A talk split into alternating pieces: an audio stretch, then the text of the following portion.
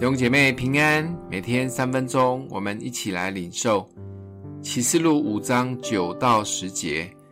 他们唱新歌说：“你配拿书卷，配揭开七印，因为你曾被杀，用自己的血从各族、各方、各民、各国中买了人来，叫他们归于神，又叫他们成为国民，做祭司归于神。”在地上执掌王权，连接上一章介绍坐在宝座上的神。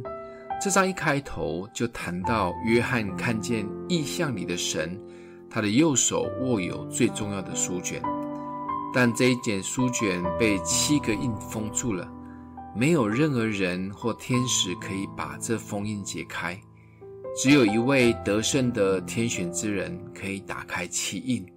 这位就是被杀的羔羊。为什么只有这位羔羊配打开封印呢？因为他流的血赎回了全世界的人归向神，成为神的子民，做祭司掌王权。而接下来就是极为荣耀的赞美场景，坐宝座上的及长老、活物，千千万万的都大声的来称颂这一位被杀的羔羊耶稣。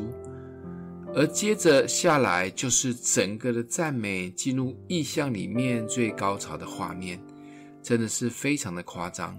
所有的天上、地上、地底下的海里面的所有的生物都大合唱赞美，一起归荣耀给坐宝座的及被杀的羔羊。你可以想象这个天地一起联合赞美的声音吗？应该不是单单的响彻云霄的字眼可以形容，光想到这个画面就让人感动到哭吧。我们何其有幸的可以成为被杀羔羊所赎回的人。约翰只是比我们提早把看到的画面告诉我们。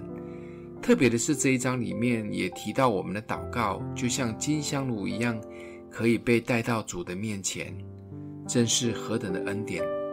因着我们信靠了这位天选之人耶稣为我们舍命赎罪，我们可以成为祭司神的子民。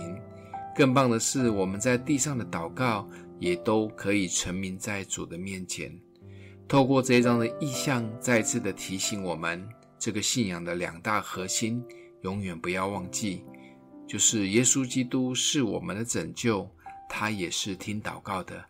因着耶稣让我们的身份成为何等的尊贵，在地上的每一天，我们都知道永恒里我们会参与在这么柔美的画面。这也是宇宙间最后的一次大合唱，期待我们都有幸参与在其中。更重要的是，可以看见解封后的奇印。就让我们继续看下去吧。我们一起来祷告：爱我们的父，谢谢主赐下尊贵的羔羊的血赎回了我们。也让我们享受尊贵的身份，求主帮助我们不仅感恩，也专注在我们的身份，不被世界影响。奉耶稣基督的名祷告，祝福你哦。